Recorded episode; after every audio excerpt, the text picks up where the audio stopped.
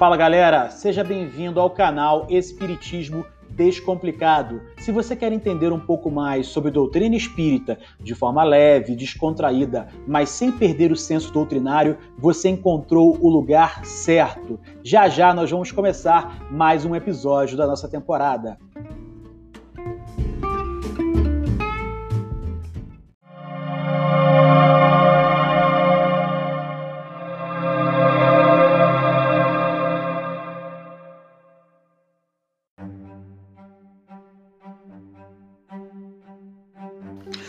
Fala galera, seja bem-vindo ao nosso canal Espiritismo Descomplicado para mais um episódio da nossa série.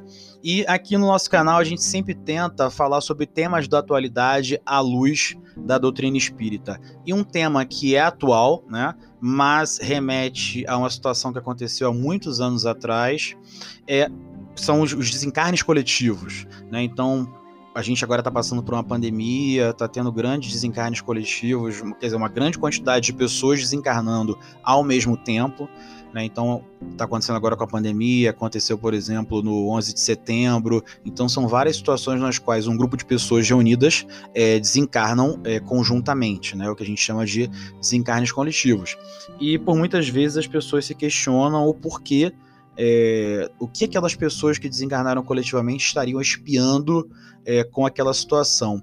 E uma tragédia que ficou muito famosa aqui no Brasil foi a tragédia do Gran Circo norte-americano, que foi um crime que ocorreu em Niterói em dezembro de 1961, em que morreram 503 pessoas e mais de 800 é, ficaram feridos.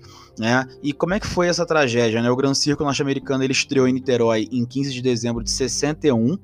Então a gente tem aí praticamente, quer dizer, 40, 20, quase, mais, quase 60, vamos completar agora em 2021, quase 60 anos, né? E os anúncios diziam que era o maior e o mais completo circo da América Latina. Ele tinha 60 artistas, 20 empregados, 150 animais. E o dono do circo era um senhor chamado Danilo Stavanovic. E ele tinha comprado uma lona nova que pesava 6 toneladas, era de nylon, e ele fez uma grande propaganda do circo, né? E a montagem do circo ela demandou muito tempo e muita mão de obra. O, o Danilo Stevanovic ele contratou cerca de 50 trabalhadores para montar a, a, lona do circo. E um desses, que se chamava Adilson Marcelino Alves, conhecido como Dequinha, ele tinha vários antecedentes criminais, tinha problemas mentais. Ele trabalhou dois dias e ele foi demitido pelo Danilo Stevanovic.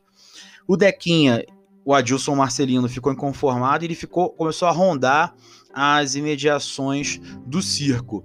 E no dia 17 de dezembro de 61, ele se reuniu com mais dois comparsas, um deles chamado José dos Santos, o Pardal, e outro chamado Walter Rosa dos Santos, o Bigode, com um plano de pôr fogo nesse circo, né? E eles se encontraram num determinado local, ali no bairro do Fonseca, e decidiram pôr em prática esse plano de vingança, né? E um dos comparsas do Dequinha, que foi responsável pela compra da gasolina, ele advertiu o chefe da, lota da, da que a lotação estava esgotada do circo, de um eminente risco de mortes, mas o, o Dequinha ele estava irredutível, né? Ele queria vingança, ele queria se vingar da sua demissão.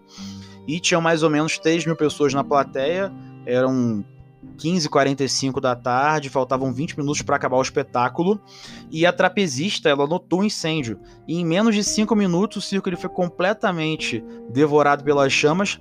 372 pessoas morreram na hora e aos poucos vários feridos morreram, chegando a mais ou menos 500 mortes, né?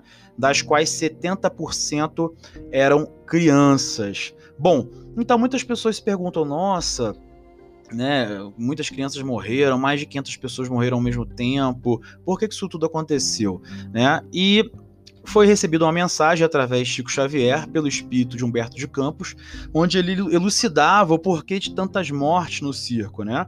E segundo Humberto de Campos, no ano de, 1177 é, depois de Cristo, né, em Lyon, na França, para festejar a chegada de Lúcio Galo, que era um famoso cabo de guerra do imperador Marco Aurélio, eles teriam que fazer algo inusitado no circo armado na cidade. Além de dançarinas, gladiadores, jograis e os atletas, como eram de costume, né? jogar cristãos às feras também, matá-los com flechas envenenadas, atear fogo quando eles estavam amarrados em postes, etc. Né? Como matar cristão já tinha caído no comum né, eles queriam fazer algo novo, algo inovador, e alguns propuseram a ideia de molhar a arena com resina e cercar com farpas de madeira embebidas em óleo. Então eles reuniram mil crianças, mulheres, velhos cristãos e os colocaram na arena no dia seguinte. Atearam fogo então nessa resina e naquelas farpas, soltaram os cavalos velhos para pisotear os cristãos. Né? Então, em poucos minutos, os cristãos morriam queimados ou pisoteados pelos cavalos. Né? E quase 1800 anos depois, esses mesmos romanos de Lyon que deram essa ideia de prender cristãos na arena e tacar fogo neles, reencarnaram, né? E foram assistir ao Gran Circus em Niterói quando desencarnaram então da mesma maneira, né, sob o fogo, a ideia ao qual eles tinham dado há 1800 anos antes em Lyon, na França.